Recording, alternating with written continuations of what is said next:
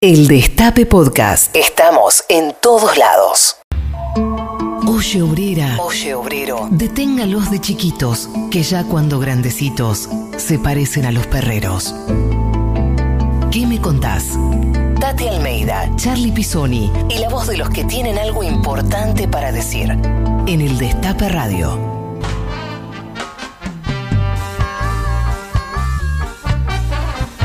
Buenos días a todos buenos días a todas. Son las 12.09 de este sábado soleado aquí en la ciudad de Buenos Aires. Estamos en el Destape Radio, FM 107.3, ahí en la aplicación también, en la web. Estamos en todos lados. Esto es ¿Qué me contás? Soy Charlie Pisoni y les doy la bienvenida también a nuestra estrella, nuestra reina del programa, la queridísima Tati Almeida. Hola, felicitaciones por la llegada de la niña. muchas gracias. Muchas gracias. Un beso grande. E efectivamente, queridos oyentes, nuevamente un sábado donde estamos transmitiendo todos los sábados a partir de las 12 por el Destape nuestro programa ¿Qué me contás? Y hoy con un invitado al, que es muy querible, ¿no? Un invitado querible, este podríamos decir, ¿no? Porque te parece? Eh, este Ignacio Montoya Carlotto es nuestro invitado de hoy, que vamos a tener en un ratito, conversando con él. Y digo querible porque es alguien a quien todos este eh, queríamos de alguna manera tenerlo entre nosotros, ¿no? Todos queríamos que, que Estela recupera a su nieto, todos queríamos conocer quién era su nieto y todos este, festejamos ese día mm, magnífico que fue eh, el Día de la Recuperación de la Identidad. Así que, mm, hablando de eso, le voy a dar la, la bienvenida a nuestra querida Anabela González. Buenos días, Ana. Hola, buen día a todos y todas. Buen día, Tati. Buen día, Charlie. Buen día, bienvenida. Gracias, felicitaciones, Charlie, también. Muchas gracias. Eh, bueno, y yo les cuento la consigna del día, si les parece eh, que tiene que ver con el invitado también. Y queremos que nos cuentes eh, qué estabas haciendo y cómo recordás el día de la recuperación de la identidad de Ignacio. Eh, bueno, eh, dado que todos nos acordamos de, de, ese momento. ¿Vos, Tati? Sí, vos sabés que yo había ido temprano a madre, entonces me fui a la esquina a tomar un cafecito, qué sé yo, pero no, más que café, eran tipo 12 del mediodía, ¿no? Y que bueno, voy a almorzar. Entonces yo lo tenía pagado. Entonces mientras traía la comida, lo prendo y mi madre, todos como locos, apareció nieto, y digo, ¿será verdad? Bueno, te imaginas el revuelo y el despelote que causó este niño, ¿no? Tremendo. Qué maravilla, qué maravilla, Dios. Tremendo. Lo que no me acuerdo, chicos, si el mismo día, no, no, no fue el mismo día no se hizo la conferencia de prensa en Abuelas, ¿verdad? Bueno, eh, a él se lo comunicaron, ahora le vamos a preguntar, pero a él se lo comunicaron unos días antes y, esto entiendo yo que fue el 5 de agosto eh, que se hizo la, la, conferencia de prensa en Abuelas. Ahora se lo vamos a, preguntar si querés. ¿Y vos, Charlie, te acordás de ese día? Sí, sí, ¿cómo, cómo olvidarse de, de ese 5 de agosto? Eh, a mí me pasó algo, me, pasó algo este, que bueno, muy particular, porque es el día que desaparecieron mis viejos y de alguna manera ese 5 de agosto se retransformó en un día también de, de alegría, ¿no? A partir de la, de la aparición de Ignacio, porque, eh, bueno, yo en ese momento era subsecretario de Derechos Humanos de la Nación y estaba con mis compañeros y compañeras y me acuerdo de los abrazos, el llanto, eh, un día de mucha felicidad, me parece, ¿no? De, de mucho un día muy esperado para muchos, para muchos eh, y muchas argentinas, porque realmente eh, si algo caracteriza ese día es eh, los abrazos, los llantos, la felicidad de, encontrar ese nieto que era el nieto de todos y de todas, ¿no? sí, que en realidad Charlie es lo que hacemos cuando aparece un nieto, ¿no? Pero este era el nieto de Estela, ¿viste? ah, fue impresionante, ¿eh? Bueno, Tati, si te parece, vamos a escuchar un tema de nuestro invitado. Si me dejas eh, recordar, ah, perdón. Sí, perdóname, perdóname. Eh, la, consigna, bueno, contesten al, a nuestras redes en arroba que me contás, en Twitter e Instagram o al WhatsApp del, del- de la radio, Sí. del Destape, al 11 25 80 93 60. Y también están participando eh, con la consigna de un sorteo de dos libros de nuestros amigos de Página 12. Buenísimo, ahí se com- si- comentan, se comunican y eh, pueden participar del sorteo. Mm, Exactamente. ¿Me permitís un segundo recordar? Claro. eh, no me acuerdo el momento en el que eh, fue la recuperación de, de su identidad, pero me acuerdo que yo estaba estudiando periodismo deportivo en la Tecnicatura de Exesma y a los días vino eh, Ignacio con Estela. eh, y fue un momento muy, muy movilizante. Ahí estuvimos los estudiantes y bueno, toda la gente del Conti y demás. Así que bueno, ese es mi recuerdo. Eh, les decía que vamos a escuchar un tema que hizo Ignacio Guido, porque además Ignacio Guido Montoya Carlotto es eh, este Ignacio es eh, músico. Entonces, hay una cosa eh, que es muy eh, tiene que ver con, con esas cosas que te pasan en la vida, con lo que sentís, con lo que eh, te sucede. Eh, él escribió un tema que se llama Para la memoria antes de recuperar su identidad. Un tema que está, que habla de la dictadura, habla de la memoria, y lo vamos a escuchar, lo vamos a escuchar, y después de escuchar el tema, venimos con Ignacio, dale.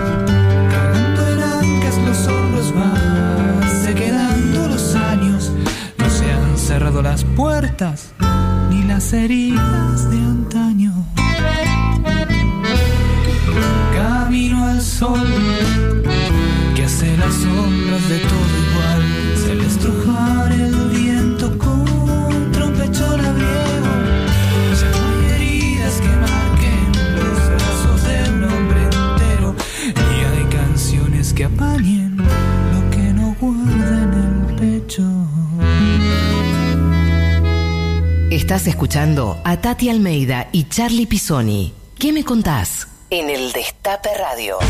El, el Destape Radio. El Destape Radio. ¿Estás buscando trabajo? ¿Quieres ofrecer tus servicios? ¿Vender lo que fabriques? ¿Promocionar tu negocio? ¿Todavía no te suscribiste al Destape? Sumate ya y con tu suscripción vas a poder participar de la Feria del Destape. Entra a feria.eldestapeweb.com y empezá a disfrutar de todos los beneficios. En la feria vas a poder comprar, vender y ofrecer tus servicios. Un clic y millones de personas verán tu aviso. Vas a poder acceder a la cuponera para obtener descuentos en productos, entradas y eventos. Mantenerte en contacto con la comunidad de suscriptores de El Destape en nuestro foro de debate. Feria.eldestapeweb.com Entra a la Feria del Destape y empezá a participar. Con Infinia, no solo parece que anda mejor, anda mejor. Domingo en Coto tenés 15% de descuento con todas las tarjetas de débito de todos los bancos y 20% de ahorro en un pago con tarjetas de crédito ICBC Visa y ICBC Mastercard. Coto, yo te conozco. Los descuentos bancarios no incluyen electro. Mecánica de los descuentos en www.coto.com.ar. ¿Tenés deudas de inmobiliario ABL y o patentes? AGIP lanza una moratoria para acompañarte si no pudiste cumplir con tus obligaciones tributarias entre enero de 2019 y octubre de 2020. Adherite y regulariza tu deuda con quita de intereses. Conoce más en agip.gov.ar. Seguí a la Cámara de Diputados de la Provincia de Buenos Aires a través de sus redes sociales y entérate de todas las actividades legislativas en Instagram y Facebook como arroba diputadosBA y en Twitter como HCDiputadosBA. Aunque no nos demos cuenta, el virus nos testea a nosotros, nos pone a prueba. Demostrémosle que sabemos cómo responderle. Lavarse las manos frecuentemente y usar el barbijo casero cuando salimos y en el trabajo. Uso correcto del barbijo casero y mantener dos metros de distancia de los demás. Mantener distancia de dos metros de los demás y desinfectar las superficies de casa. Pongamos en práctica las respuestas que todos sabemos. Usa el barbijo casero al salir y en tu lugar de trabajo. Seguí cuidándote. Argentina Unida. Argentina Presidencia. Cargas Infinia, cargas más durabilidad para tu motor. Cargas Infinia y tu auto anda mejor. Si vas a tirar plásticos, cartones, vidrios, metales o papeles, llévalos siempre limpios y secos al contenedor verde o punto verde más cercano, o entregáselos en mano a un recuperador urbano. Para saber más, entra a buenosaires.gov.ar barra reciclables. Buenos Aires Ciudad. ¿Conoces el Plan Básico Universal? Si sos beneficiario o beneficiaria, vas a poder acceder a Internet residencial desde 700 pesos, telefonía fija a 380 pesos, telefonía móvil a 150 pesos, televisión paga con un 30% de descuento sobre la tarifa más baja a julio de 2020. Más conectados, más cerca. Informate en argentina.gov.ar barra Plan Básico Universal. Reconstrucción Argentina. Argentina Presidencia. Llega al Teatro Picadero El Mago del Tiempo, el nuevo espectáculo de Daddy Brieva. Risas, alegría, humor, anécdotas, cuentos de la infancia. Viernes, sábados y domingos. Entradas por PlateaNet o en la boletería del teatro. El Mago del Tiempo, Daddy Brieva, en el Teatro Picadero. ¿Querés acceder a los cupones de descuento del Destape? Es muy fácil. Entra con tu usuario y contraseña de suscriptor a feria.eldestapeweb.com y ahí dirigite a la parte de El Destape Descuentos. Vas a poder buscar entre más de mil beneficios en todo el país. Canjea el cupón que quieras y obtener el código para tu compra. Sumate a la Feria del Destape. Feria.eldestapeweb.com Y si no te suscribiste, ¿qué estás esperando? Forma parte de una comunidad que sigue creciendo. ¿Qué tal? ¿Cómo le va? Soy Eduardo Feynman. Me dicen que empiezan varios programas con Gerardo Delelisi, Guadalupe Cuevas y este muchachito Pesky. Sí, es verdad, Eduardo, pero no, no, no son varios programas, es un solo programa. Pero acá dice los programas, querido, los programas. Claro, porque es un solo programa que se llama Los Programas. Te encanta confundir, ¿no? Sí, te encanta. Te encanta. Te encanta. No, no es tan difícil, es un programa que se llama Los Programas. Son una manga de drogadictos ustedes, ¿eh? En todo caso, drogadictes. Ah, bueno. Encima hablan con la E, viejo. Les va a ir bárbaro, ¿eh? Bárbaro. Sí, bueno, en eso tenés razón, Eduardo. Llega los programas. El nuevo programa de Pesqui, Guadalupe Cuevas y Gerardo de Lelisi. Los programas. Un programa que te cuenta la realidad. Eh, no tanto, no tanto. Es un programa de humor, digamos, de, de, de estupideces más que nada. Ah, pero qué hijos de puta. Los programas. Miércoles de 21 a 23 por el Destape Radio. Cargas Infinia, cargas tecnología molecular. Cargas Infinia y tu auto anda mejor. El Destape Radio. El Destape FM. 107.3. 107.3. Mucho por descubrir. ¿Y vos? ¿Qué me contás? Entrevista.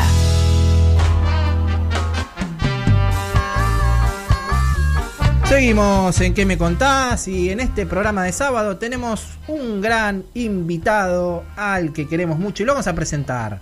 Nació el 26 de junio de 1978 en La Plata, aunque se crió en Olavarría. Es pianista, compositor y arreglador.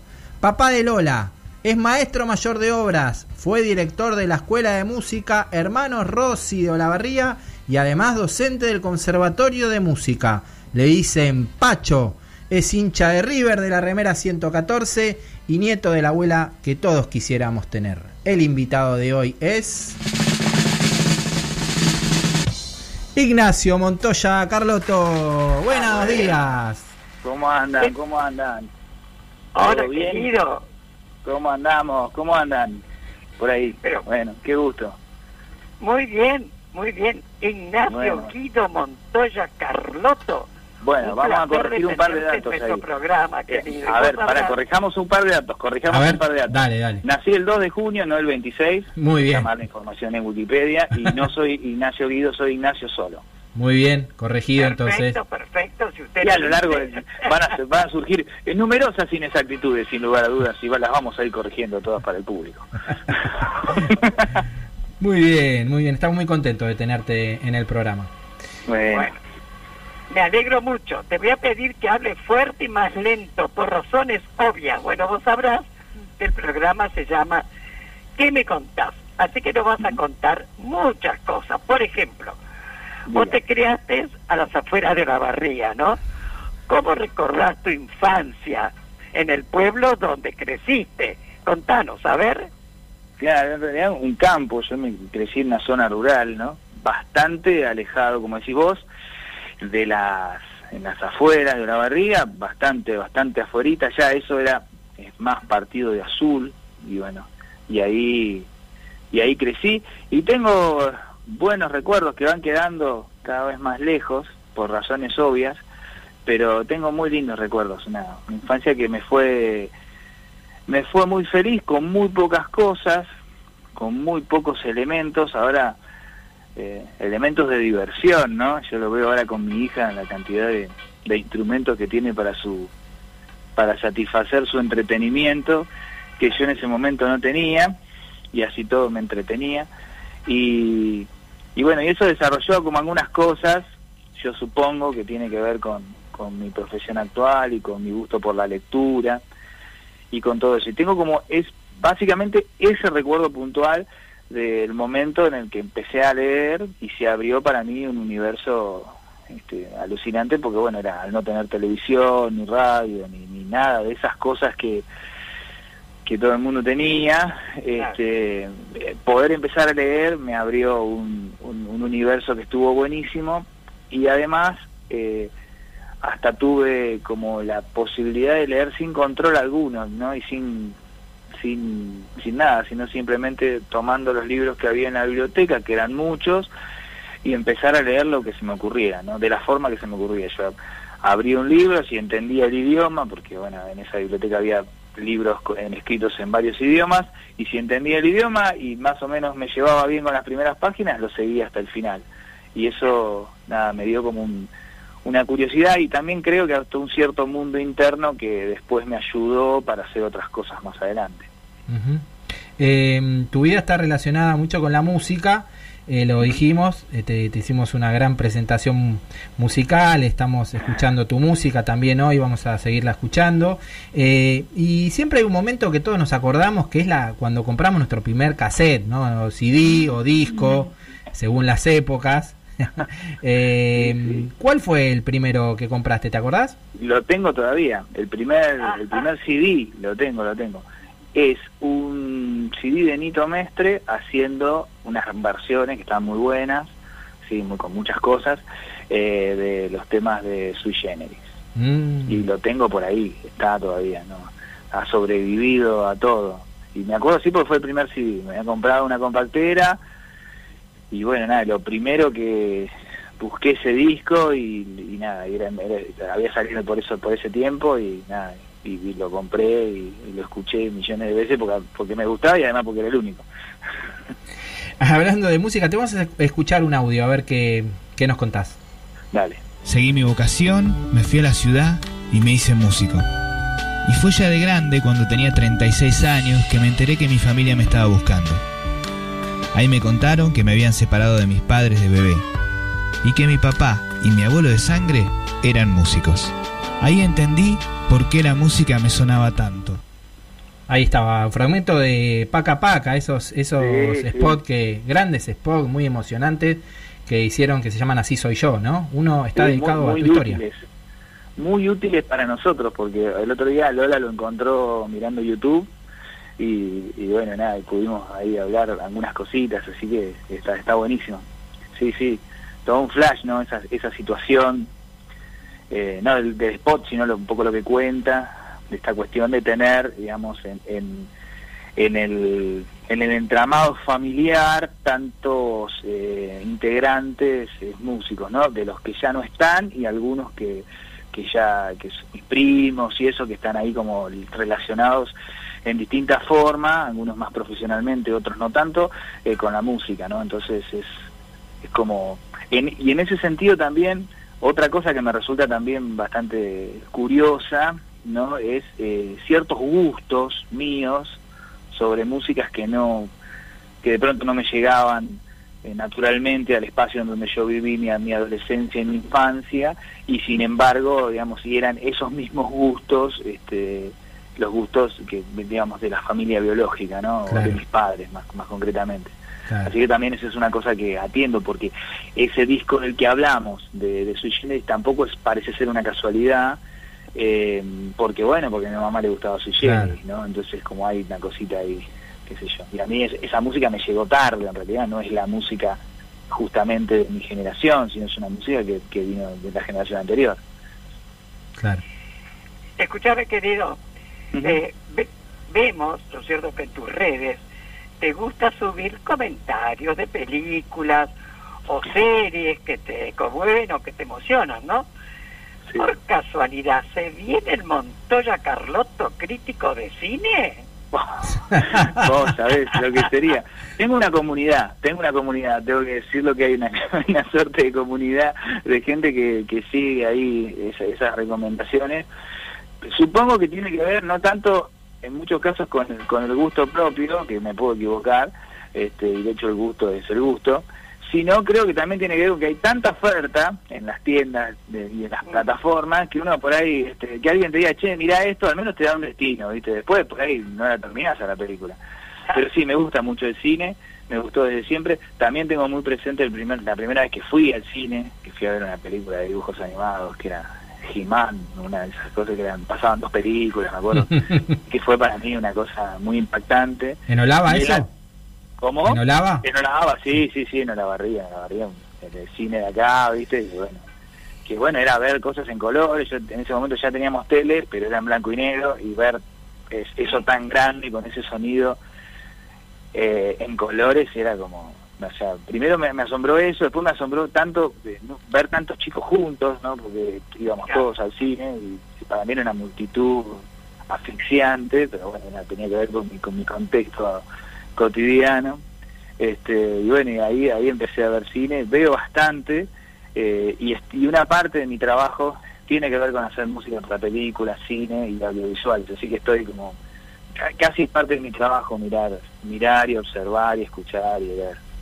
Bueno, hablando de tu música, eh, vamos a escuchar tu música y vamos a escuchar uno de tus últimos temas porque es el último disco que vas a estar presentando el 26 de marzo. ¿Es así? ¿Nos El contás un 26 poquito? Exactamente, el 26 de marzo vamos a estar tocando eh, en el CCK, en la sala argentina, a las 20 horas. No tengo las precisiones de cómo serán las entradas, pero supongo que, que las entradas las entradas van a ser gratuitas, pero no sé cómo será la distribución, supongo que será como, Claro. como todos los espectáculos, quienes están habituados a ir ahí sabrán cómo es.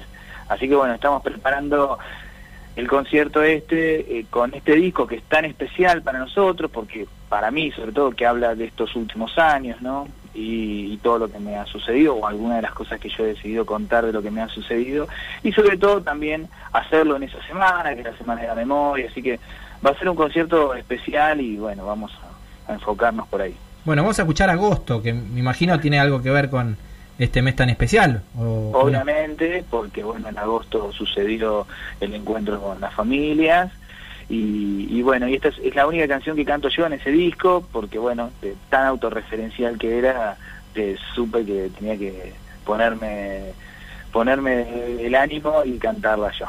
Bueno, vamos a escucharla, dale. Y Dale, seguimos dale. después con la entrevista.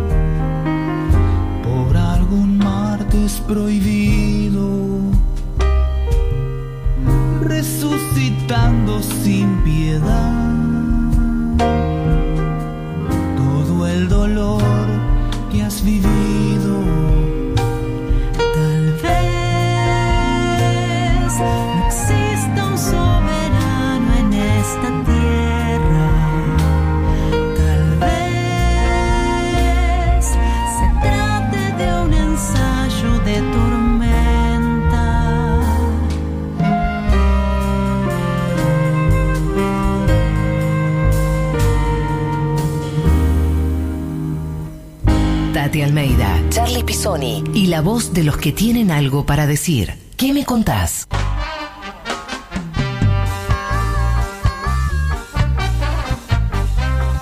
Seguimos en ¿Qué me contás? Son las 12 y 37, 26 grados en la ciudad de Buenos Aires, pero en la ciudad de Olavarría está Ignacio. Está allí Ignacio Montoya Carlotto, hace calor, hace frío. ¿Cómo está por allá? Hace un calor que no te puedo explicar.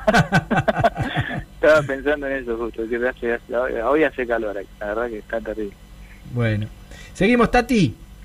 Sí, pero Ana no, está, no va a leer mensajes ahora. Después, después. Bueno, perfecto. Escuchame, mi querido.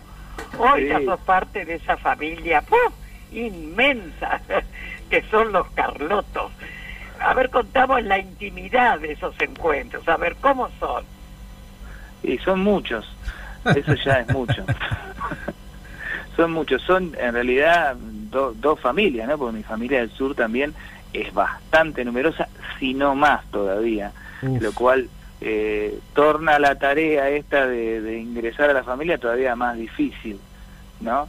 Eh, la familia es una institución compleja, no lo vamos a negar, y, y uno, bueno, va desarrollando las relaciones con mucho tiempo, generalmente desde que está en la familia. Lo que pasa es que uno está en la familia desde que se acuerda, o debería estar en la familia desde que se acuerda, y en mi caso es bastante reciente ese encuentro. Entonces, claro, hace ayer fue. Y, y bueno, y eso hace que haya como los vínculos se van formando y se van tejiendo en la medida que se van pudiendo realizar. Este, hay momentos, sí, como ahí preguntaba Tati, de, de- de que nos encontramos todos, que bueno, que últimamente ha sido muy pocos, van, hace un montón que no nos encontramos todos por obvias razones. Eh, y después, bueno, empiezan a tejerse como en redes y relaciones que tienen que ver con algunos individuos y con otros no, que supongo que es esto es algo común en cualquier familia. Así que estamos en, en esa situación. Obviamente que con los más grandes, eh, dígase la abuela, los tíos y demás, en, en todas las familias, eso, digamos, hay como una como una necesidad de ir más rápido, sobre todo por una cuestión de edad y de tiempo, de, una- de esa falsa idea de querer recuperar el tiempo, ¿no? Que está bueno igual porque hace que nos juntemos también. Pero hay como un- una, una, una mayor premura y con el resto, digamos, con los los que son contemporáneos, digamos, hay como la existe esa sensación de que vamos a tener más tiempo, entonces también hay como otro relax. Pero bueno, es, es, es todo un desafío, es todo un desafío porque uno ingresa a familias que, que con las cuales si bien hay un montón de cosas en común que, que, que vienen de vaya a saber dónde, también hay todo un recorrido que es, es, es completamente diferente y ese recorrido se nota, ¿no? Es como que en alguna medida uno, a mí me pasa a veces, me siento como un, un familiar político, ¿viste? Como el novio de la, de la nena de la otra familia y uno va y se mete, pero sabes que no, no, hay códigos que no entendés todavía y capaz que no, lo- no los entendés nunca. Pero todo eso desde un, desde un, desde un cierto disfrute también, ¿no es cierto? Como de, Claro. una, de una cuestión que, que, que está buena. Habla un poquito más fuerte, por favor, mi querido. Ahora, qué garrón, qué garrón cuando te toca lavar los platos Ahora ahí, sí. ¿no? Si te. No, ni hablar, ni hablar. No, igual esta cosa de ser el 30. último llegado, de, de ser el último el último que llega, tiene ciertos privilegios. Claro. Entre esos ciertos privilegios está, bueno, no, no tocas un plato. Comé nada más. Escúchame, obvio. escúchame, y tu familia platense, porque la otra familia que acabas de mencionar, los, los Montoya, son del sur, son de Caleta Olivia, pero tu familia plat- platense, los Carloto, hay muchos músicos, lo dijiste anteriormente. Claro. Algunos de ellos, algu- algunos de ellos conocidos como Juano, que, que tocó con Patricio Fontanet, que toca en la caverna, eh, y sabemos que se arman zapada de, de- entre primos. ¿Es así? ¿Se arma una zapada estilo la Carloto Rock and Blues? No ha pasado todavía, va a pasar. Yo creo que va- en algún momento ese, ese hecho bochornoso va a suceder. Este, lo que sí ha sucedido, que nos, nos, nos unió un poco ahí, eh, la música nos, nos unió, que fue un, un buen momento. En medio de esta pandemia, Estela cumplió 90, ¿no? Un Claro. campañón. Y obviamente no podíamos ir a verla, no podíamos hacer un festejo, porque bueno, por las razones que ya sabemos. Entonces se nos ocurrió este, ha- hacerle un videoclip, ¿no? En donde todos cantáramos una canción, elegimos una canción de, con un alto contenido lírico y poético, ¿no? De Amores como el nuestro, la cumbia de los charros. No. Y, y fue extraordinariamente divertido hacerla con los primos, ¿no? Y con mi tío, y tocar y armar toda la pista, y después que todo el mundo cantara la letra y bailara No, para buenísimo. compaginar un video que ella viera ese día. Buenísimo. Eh, el regalo en realidad era para ella, pero terminó siendo para nosotros, porque fue tan divertido hacer todo el proceso de un par de meses que llevó, ¿no? Que, que fue fue buenísimo. Así que ya hemos tenido ese encuentro, ese, ese bautismo de fuego con la música, ya lo tuvimos ahí en, de manera virtual. Con los charros, con los charros, ¿quién hubiera imaginado? Eh, y, y además, este, bueno, se, se tiene que venir la gran fiesta de Estela de los 90 este año. Y también la de Tati, que cumplió 90 justo también el año pasado. También esperamos la gran fiesta, ¿no, Tati? Somos ma- me- más o menos mellizas con Estela. Ah, mira. Oh, hay que hacer las fiestas juntas. Porque encima, Tati, vos te llamás Estela de segundo nombre, ¿no? Tati, Escuchame, querido. ¿Me eh, escuchás? compañera Tati. Celeste, ¿no es cierto? Fue una persona realmente fundamental en tu búsqueda de identidad, ¿no? Si tuvieras que elegir, qué sé yo, una palabra para ella, ¿cuál, regi- cuál elegirías? No sé si tendría una palabra para elegir. Tendría muchas, en realidad. Este, ella es una compañera de, de- de camino acá que, que con la que estamos todos los días conviviendo con estas cosas y con otras más. Ahora convivimos con algo que es maravilloso, que es el hecho de paternar y, criar a nuestra hija, que es todo un desafío también en estos tiempos y en cualquier otro tiempo. Eh, y me costaría mucho encontrar una palabra, ¿no? O sea, no, no sé si tengo tanto poder de síntesis como para decir, bueno, este, la realidad es que esta suerte de todo lo, esto, to- esto todo que todo que me pasó, todo esto que me pasó, esta suerte de, de- de aluvión, hizo que de alguna manera nos tengamos que elegir nuevamente el uno con el otro y, y nos volvimos a elegir, así que eso me parece que es es una es una elección y quizás ahí está la, la palabra, ¿no? La posibilidad de elegirse o no y hacerlo, ¿no? Eso, qué gran compañera, ¿eh? Sí, sí, sí. No, yo también tengo lo mío, ¿eh? No vayan a creer que solamente ella, ¿no? Como que yo soy uno que no lava los platos. Yo hago mis cosas también muy bien. lo sabemos, lo sabemos. Eh, Ignacio, contanos eh, esta, esto que te pasó en el 2010, que es participar de un taller de músicos por la identidad, vos aún sin, sin conocer tu verdadera identidad, eh, un taller que, que organizó Abuelas. eh, fue un momento, digamos, este, eh, de alguna manera que hizo un quiebre en, en, en, tus- en tus preguntas, en tus dudas. Y algo pasó, algo pasó ahí, que no fue justamente lo que motorizó la búsqueda, eso sucedió bastante después, pero fue eh, la primera vez que tuve alguna duda.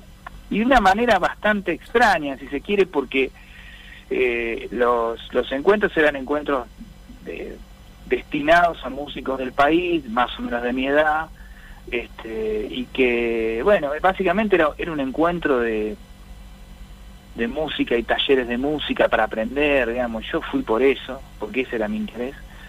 Y, y al cierre de cada noche, fueran, fue casi toda una semana, al cierre de cada noche eh, teníamos algún encuentro con, con, con algún nieto, con algún integrante de abuelas, y a mí me tocó, este, ese día fue eh, este chico de Madariaga, ¿no? Que Francisco. acaba, acaba, claro, acaba de fallecer hace poco Sí. y, y verdaderamente él contaba su historia que en, en sí no tenía nada que ver con la mía, con una historia muy dura, muy compleja, ¿no? Con, bueno, con toda una, una- una historia muy, ya sabemos. Pero por alguna razón eso reverberó también en mí, me, me, me, hizo algún ruido, ¿no? Y, fue la primera vez que tuve como alguna duda. Después duda se acalló, ¿no? Se, se, se diluyó y volvió a aparecer en 2014 con, con otro dato, ¿no? Cuando ya, digamos, había, me apareció la, la, la certeza de que yo no era este hijo biológico de las personas que me habían criado y dije, bueno, va- acá tenemos que hacer algo. Hasta ese momento, eh, no, yo me había accionado. O sea, nunca tuve dudas en realidad porque nunca hice nada para decir esas dudas, ¿no?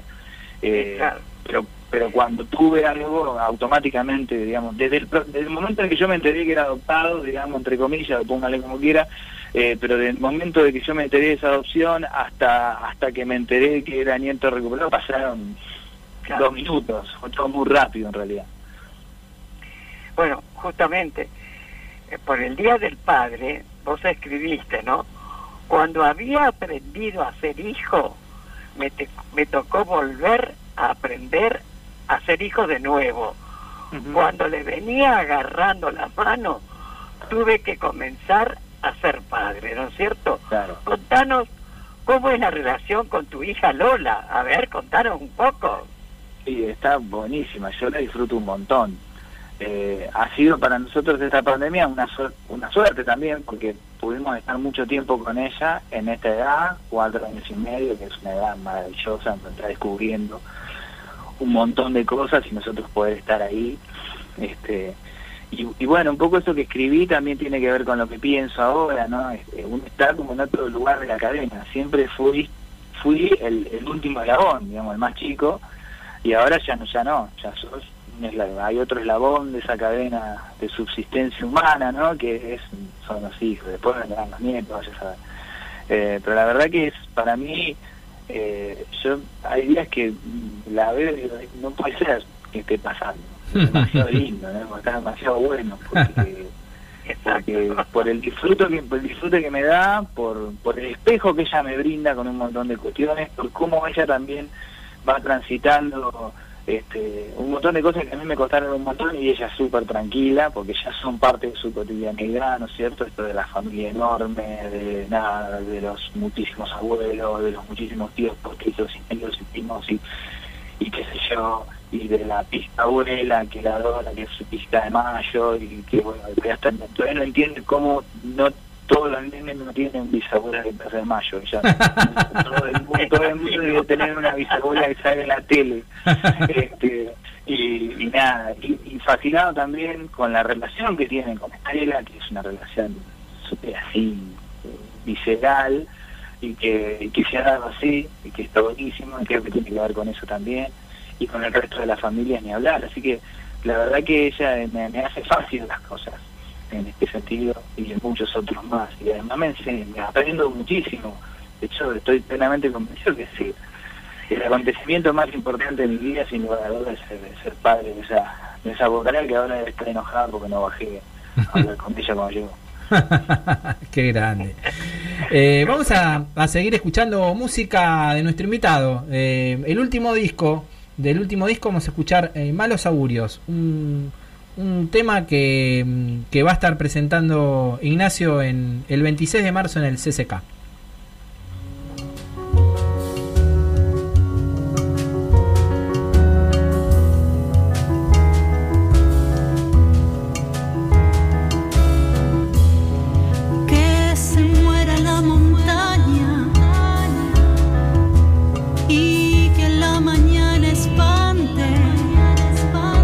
Que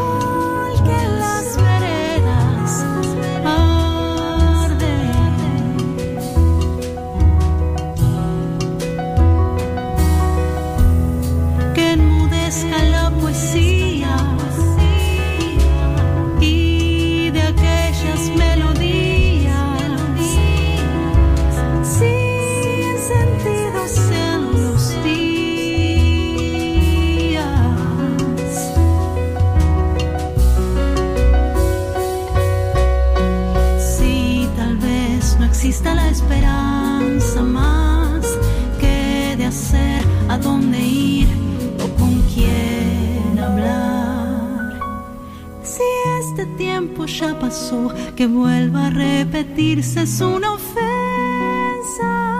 Gigante como todos los errantes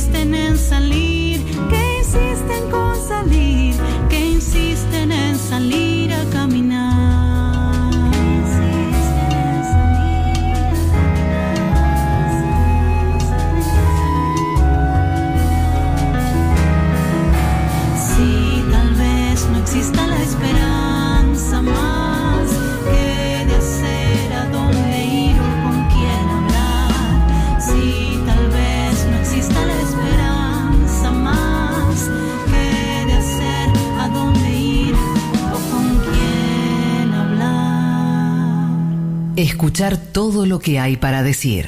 ¿Qué me contás?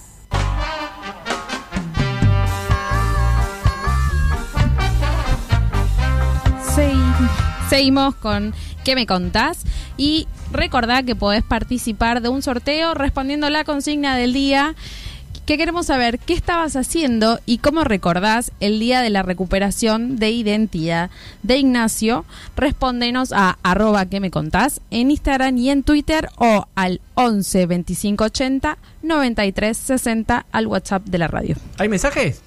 Hay más mensajes. A ver. ¿Cómo estás, Tati, chicos? Estela de Santa Fe. El día que apareció Ignacio yo estaba laburando y escuché la noticia y lo primero que hice fue llamarlo a mi esposo y decirle, apareció el nieto de Estela. Y no hizo falta aclarar ni que Estela, ni quién nieto, ni nada.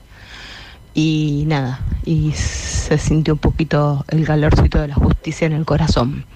Un besito para todos, chau chau. Hola, soy Romina de San Telmo y recuerdo bien ese día que mi comadre me mandó un mensaje que decía, apareció el nieto de Estela y me fui al baño de mi trabajo a llorar porque no podía compartirlo con nadie en la oficina porque son todos gorilas.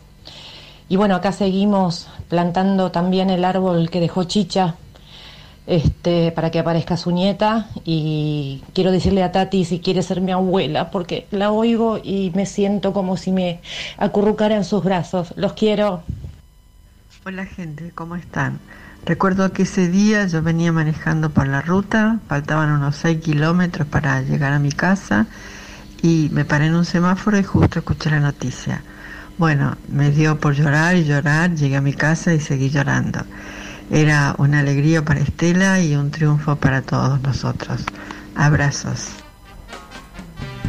Muchas gracias por todos esos mensajes, los compartimos, ese sentimiento. Sí, sí, sí. Efectivamente. Bueno, eh, mi querido, pienso que esta pregunta es clave, ¿no es cierto?, en esta entrevista que te estamos haciendo, ¿no? ¿Cómo fue el día del anuncio de tu restitución? ¿Cómo lo recordás, viejo? Contanos.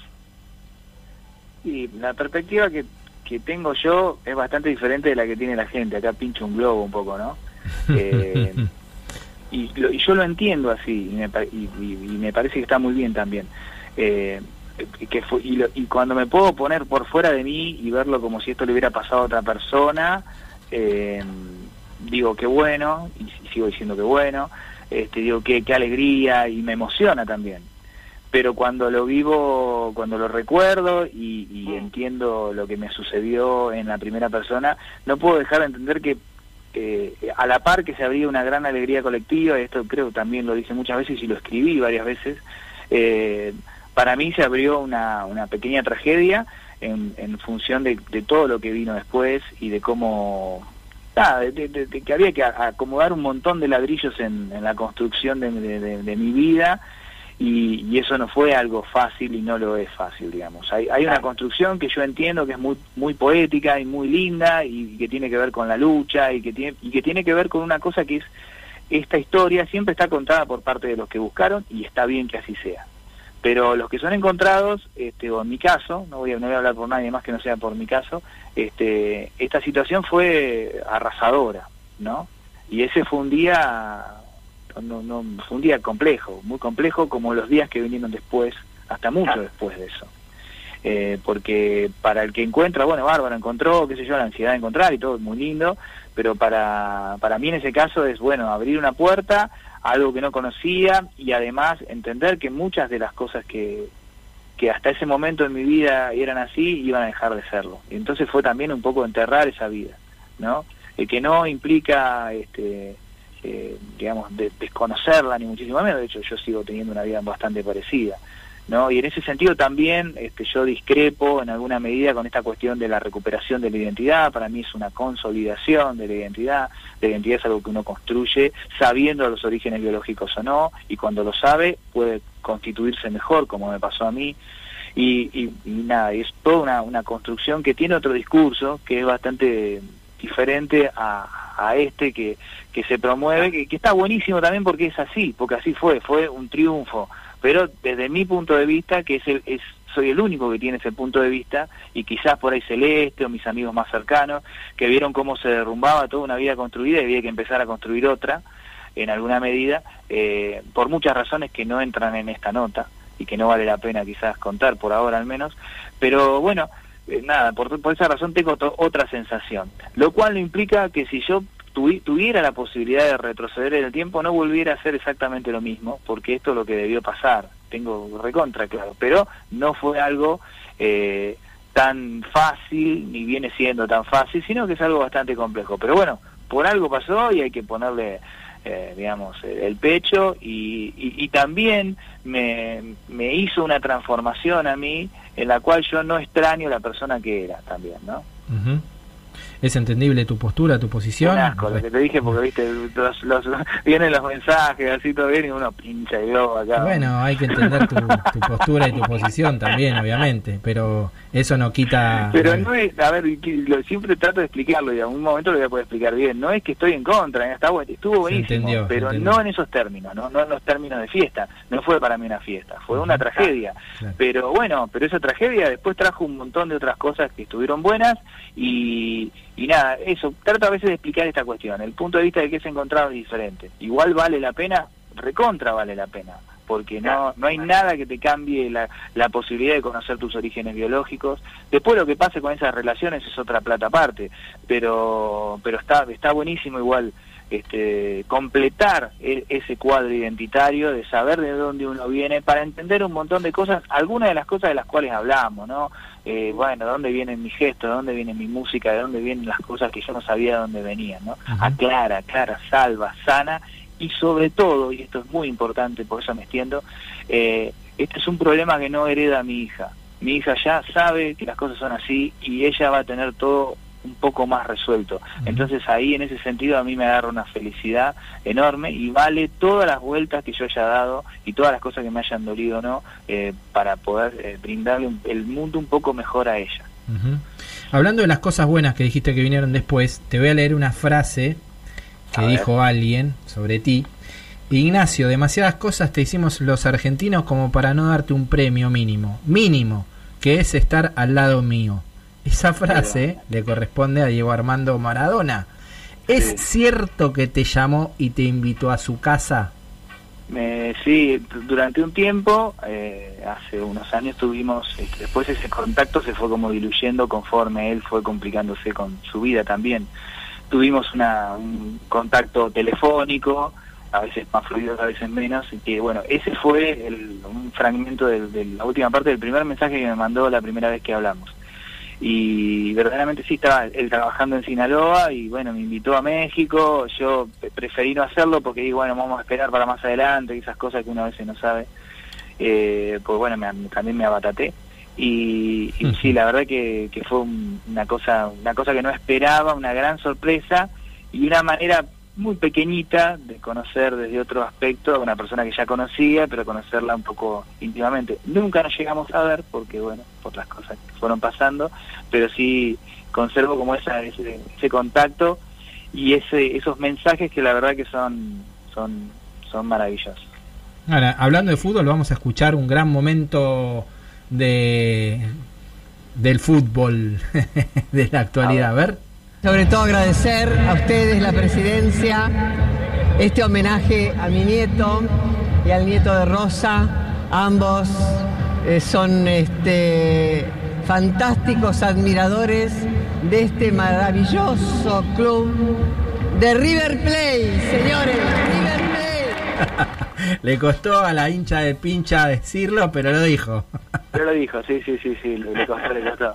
Qué buena tarde esa, estuvo buenísimo. sí. Yo no había ido nunca a la cancha, y con gente, había ido a visitar el estadio en esas visitas guiadas y no había ido nunca, ¿no? Y los nervios que tenía porque ganáramos ese día para no hacer una piedra. Que, Para no ser piedra, que ganamos, ¿no? claro. Ganamos 2 a 0. Claro. Con dos goles de mora, así, un partidazo. En principio de este ciclo de Gallardo. ¿no? Vos tenías miedo y tu abuela se fue en el entretiempo por la duda. Porque la abuela, te- ella tiene una, tenía una anécdota muy compleja con la Roma, habían ido hace unos cuantos años y el, mismísimo Totti le habían hecho un, un homenaje y el mismísimo Totti, eh, ese jugador legendario de la Roma, les había entregado unas flores en el clásico eh, y perdieron 4 a 0. Este, eh, en realidad iban perdiendo 4 a 0 en el primer tiempo, ya se fueron de la vergüenza y después se empataron 4 a 4. Pero eh, el primer tiempo fue terrible. Entonces ya cuando vio que íbamos ganando, dijo, bueno, ya está, me quedo tranquila, vamos vamos ganando y se fue. Me voy. Tati, te voy a contar, porque Ignacio ya lo sabe, cómo fue ese momento, porque yo estuve, estuve en, en- pude estar en, en- en todo ese proceso de organización del club, de ese homenaje que hizo River, le hizo a Ignacio, a, a- a Guillermo, a, a las abuelas y a su búsqueda, eh, y hubo mucha, en la semana, había eh, todo un, eh, un revoloteo en las redes sociales del club, porque el presidente Rodolfo Donofrio había tomado esta recesión, decisión, una decisión un tanto reparadora para los hinchas de River, que veníamos de tener este, la mancha del Mundial, la mancha de, de haber tenido a dos socios como Videla y Macera, y de alguna manera es una forma de reparar toda esa historia eh, con, esta, con este acto de, de justicia, ¿no? Y, y ese revuelo que se había producido se terminó el mismo día que llegaron eh, Estela e Ignacio. A mí me tocó irlos a buscar al estacionamiento. Bajamos del auto, em- empiezan los aplausos en los sectores antes de entrar a la, clan- de la cancha, los sectores de la platea, que digamos, podríamos decirlo quizás los sectores que son más conservadores, eh, y empiezan a aplaudirla, ¿no? Empiezan a aplaudirla. No sé si Ignacio vos también estabas, ¿no? ¿Estaban juntos? Sí, sí, Sí, bueno, empiezan a aplaudirlo. Eh, después empezamos a caminar por el anillo. El, el aplauso continúa. Ignacio se cruza a Enzo Francescoli. Creo que Enzo te pidió una foto a vos, no vos a Enzo, algo así. Este, y después salimos a la cancha y, y empezamos a hacer un recorrido por, por, por la cancha. Y los aplausos eran cada vez más, cada vez más. Hasta que una vez terminado el acto, cuando nos estamos yendo, desde la tribuna empiezan a cantar y yo le digo a tu abuela Estela, eh, te están saludando. Eh, y ella dice, ¿qué están diciendo? Estela, te, atención, atención, Estela, te saludan los borrachos del tablón. Y Estela se da vuelta y empieza a saludar y toda la cancha se caía de los aplausos. La verdad que fue muy emocionante ese momento, muy emocionante como hincha, como militante. No sé si vos lo viviste de la misma manera. Sí, yo lo viví como un- para mí fue como la juguetería ese día. Fue como, viste, de repente fue con, a- con unos amigos que son súper gallinas y todo eso que sucedió ahí fue algo, algo, algo muy lindo, muy, muy lindo. La verdad que, son de esas cosas que me quedan ahí como, como recuerdo, como regalos inesperados, ¿no? Este, yo en el momento no sentí y no lo siento hoy que haya sido eh, un homenaje a nosotros, como a mí, como, como persona, sino un homenaje a la lucha de las abuelas. Eso que decías que dijo Rodolfo también lo- me lo dijo en privado a mí, que bueno, que era una manera también de reparar esas cuestiones que vos mencionabas y, y también es cierto que bueno hubo un revuelo porque es así es un club muy grande y esas cosas suceden pero en el momento de estar ahí la verdad que se sintió se sintió como una cosa muy muy cálida y muy linda y la verdad que, que nada que no no esperaba menos de Río yo. Muy bien. Eh, y hablando un poquito de actualidad, eh, contanos qué opinás de la, de la actualidad, cómo estás, qué análisis de este momento, del actual gobierno. y está está tan difícil porque está todo tan atravesado por esta pandemia no que no se puede no se puede no sé si puedo hacer un análisis digamos. Ahora estamos los que somos docentes tratando en esta de ver cómo hacemos esta vuelta a las aulas con, con tantos problemas y tantas cuestiones creo que es un momento para bueno para dejar algunas cuestiones de lado en cuanto a ciertas mezquindades pero parece que no es así eh, y que bueno y, a veces se torna un poco cansador eh, esta situación de estar siempre en, este, en este eterno debate, ¿no? Eh, y, este momento no es el, la excepción. Yo lo que espero con muchísimas ganas es que, se pueda este, aplicar la totalidad de las vacunas a la mayor cantidad de gente posible para poder generar esa famosa inmunidad de rebaño y poder ahí- así eh, salir de esta instancia en la cual estamos y bueno, y ahí podemos podremos ponernos a trabajar. Yo siento que está, hay todo, todo como un punto, como una suerte de pausa que no nos hace bien a nadie, ¿no? Pero bueno, digo, sobre todo eh, al gobierno, al país en general, me parece que eso es, es una cuestión que, que nosotros las estamos viviendo como si fuera algo que nos pasa solamente a nosotros, pero en realidad en este momento le está pasando a todo el mundo. Y bueno, y veremos qué, qué queda del mundo este eh, una vez que esto pase, ¿no? Muy bien. Tati, ¿estás ahí? ¿Perdón? Tati. Sí, sí, es que se te va la voz. Ah, se te va, se escuchás medio... No, escúchame, sí, con respecto a lo que vos comentás, este, Ignacio, con respecto al, al- al momento que estamos viviendo con este gobierno, Pobre Alberto, porque le tocó bailar con la más fea, ¿no? Así que bueno, pero Dios mediante saldremos adelante, ¿eh? Saldremos adelante. Hemos salido de otra, saldremos de esta también. eh, y bueno, y esperemos que, que esto nos sirva de aprendizaje social, ¿no? A todos para poder entendernos un poco mejor y entender que, bueno, que de esta se sale de codo a codo, ¿no? Con, con los demás y no solos. La cuestión de este momento tan individualista que por ahí vivimos también. Muy bien. Así es. Bueno, estamos llegando al final del programa y como siempre en el final del programa, este Tati les hace la pregunta a todos los invitados y a las invitadas eh, característica de este programa. Bueno, escúchame querido, viste que nuestro programa se llama ¿Qué me contás? Bueno, nos gustaría, Ignacio, que nos contaras, alguna anécdota, algo que te haya ocurrido y que, ¿por qué no?, tengamos nosotros la primicia de que lo cuentes por primera vez. A ver, dale. Uy, tengo un montón. Este, y, la verdad que se me hace difícil elegir. Tengo una que cuento siempre, pero bueno, ahora me, me pedís una nueva. Y eso es difícil. Este, pero mm, yo siempre cuento la misma porque en realidad es cada vez que la cuento me parece increíble que haya sucedido. Eh, en A ver. 2015 cuando cuando fuimos a mm, fines del 2014, perdón, que fuimos a mm, invitados con la abuela y la familia a, a Roma a visitar al Papa, eh, bueno, viajábamos, qué sé yo, yo en ese momento estaba como muy sobrepasado por la situación, sobre todo por esta cosa de haberme transformado en alguna medida en un personaje público, cosa que yo no estaba esperando, y, y bueno, digo, bueno, no lo podía pasar. Y digo, bueno, vamos a ir a, a, otro país, seguramente cuando lleguemos a Italia vamos a poder vivir como una, una especie de anonimato y ser un poco libres de eso, ¿no?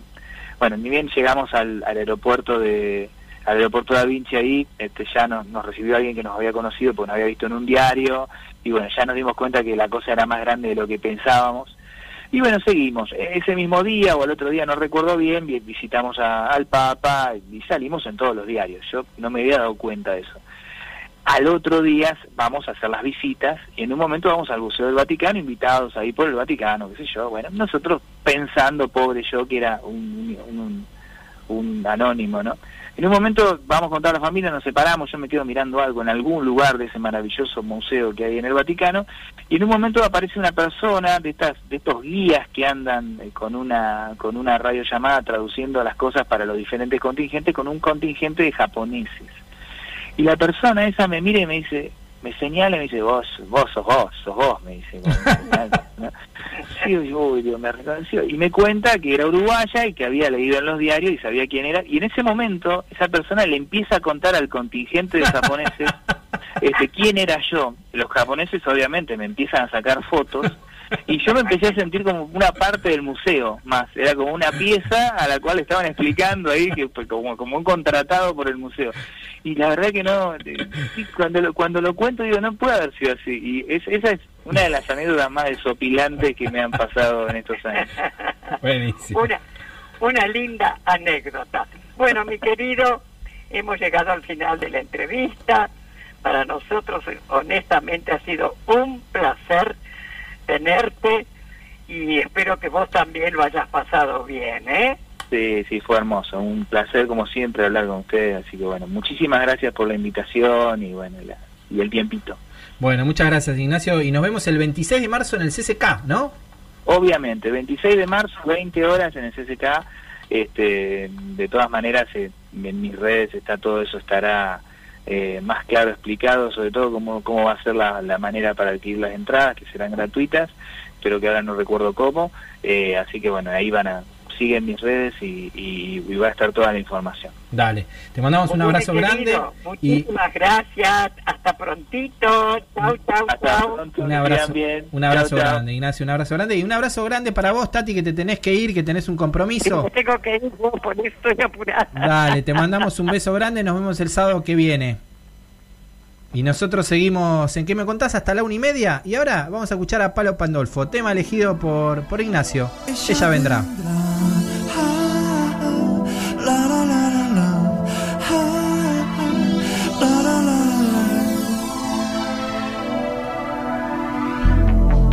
las heridas que marcan mi cara.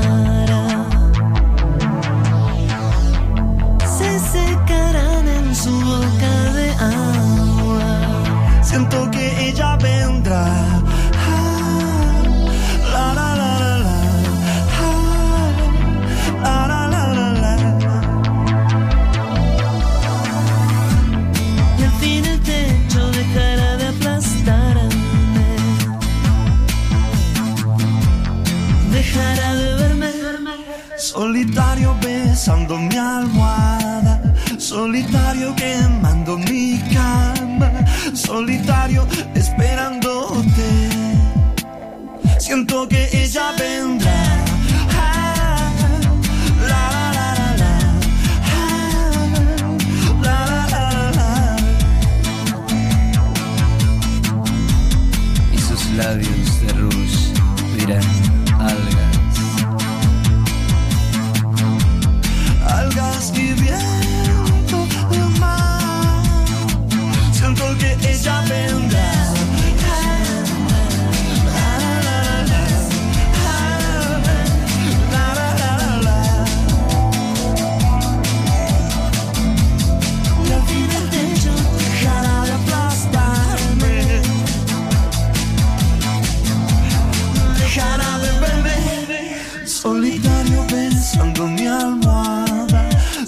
solitario quemando mi cama, solitario esperándote.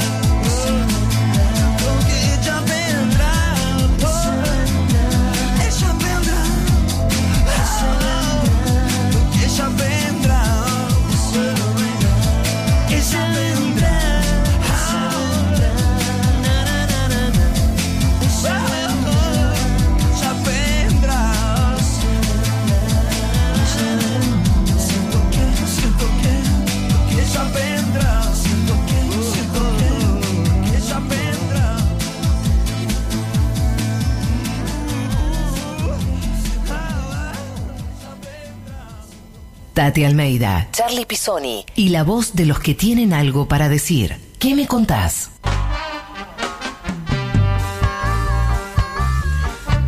Seguimos en ¿Qué me contás? Vamos a escuchar algún mensaje más. Hola Tati, hola Charlie. El día que, que apareció Ignacio dije, me tengo que acordar de este día para siempre porque es el día que hoy el mundo es un poco mejor, un poco más justo, porque si había alguien que merecía encontrarlo, aunque lo merecen todos, encontrar su identidad, esa era Estela. Yo quería que Estela viviera esa alegría y compartirla. Desde el Lago Pueblo, Chubut, Mariana. Qué grande, el lago Pueblo. Qué lindo lugar. Y tenemos más mensajes. Día inolvidable ese 5 de agosto. Salí de mi consultorio, escuché la noticia y no paré de llorar de la emoción. Era el nieto de todos y el homenaje a todos los nietos. Una reivindicación a nuestros desaparecidos. Lo escucho y sigo, me sigo emocionando. Liliana Berdosnik.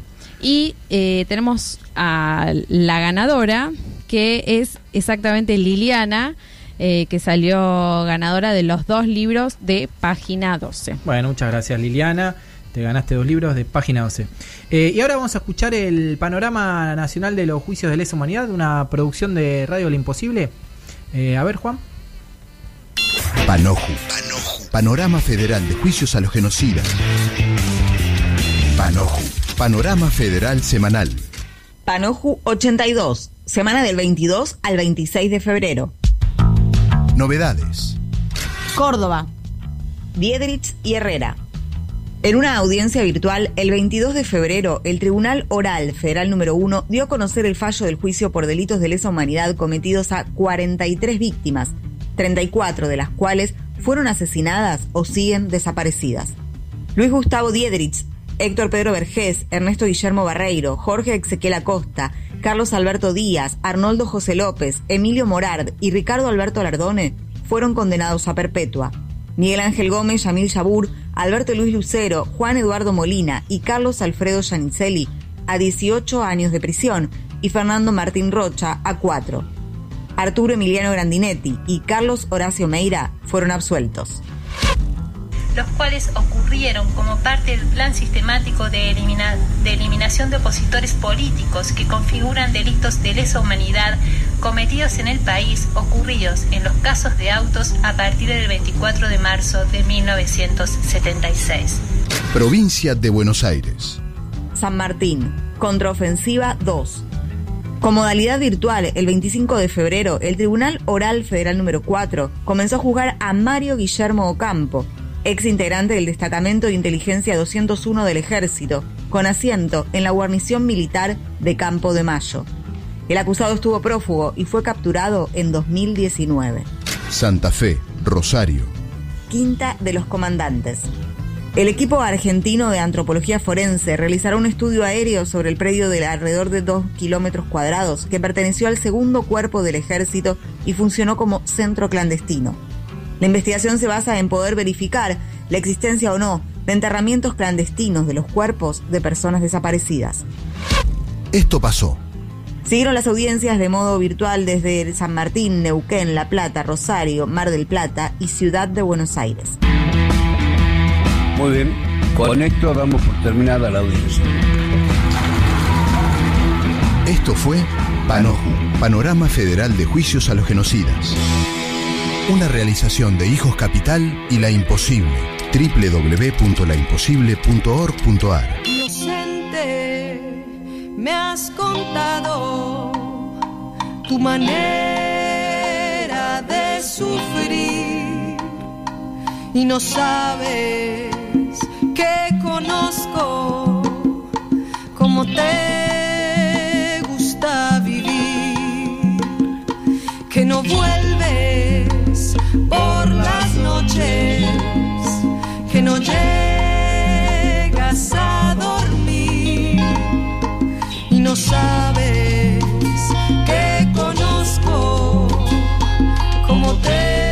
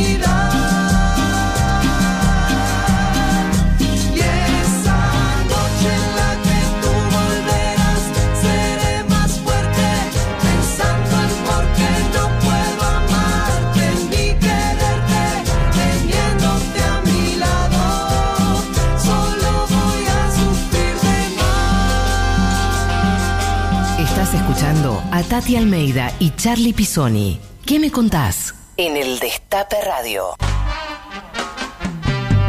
Ahí pasaba Inocente de la Deli, un poquito de música en esta tarde de, de sábado aquí en el Destape Radio. Nos estamos yendo este nueva edición que fue ¿Qué me contás? Estuvo en la operación técnica Juan Tomala, la producción general Lalo Recanatini, la coordinación de aire Anabela González, las redes Belén Nazar, Caro Ávila y Caro Ortiz. Esto fue ¿Qué me contás? Nos vemos el próximo sábado.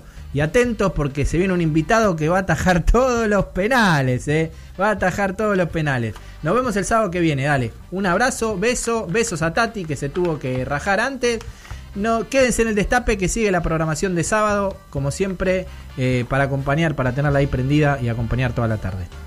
Chau. Reviví los mejores momentos de la radio. El Destape Podcast.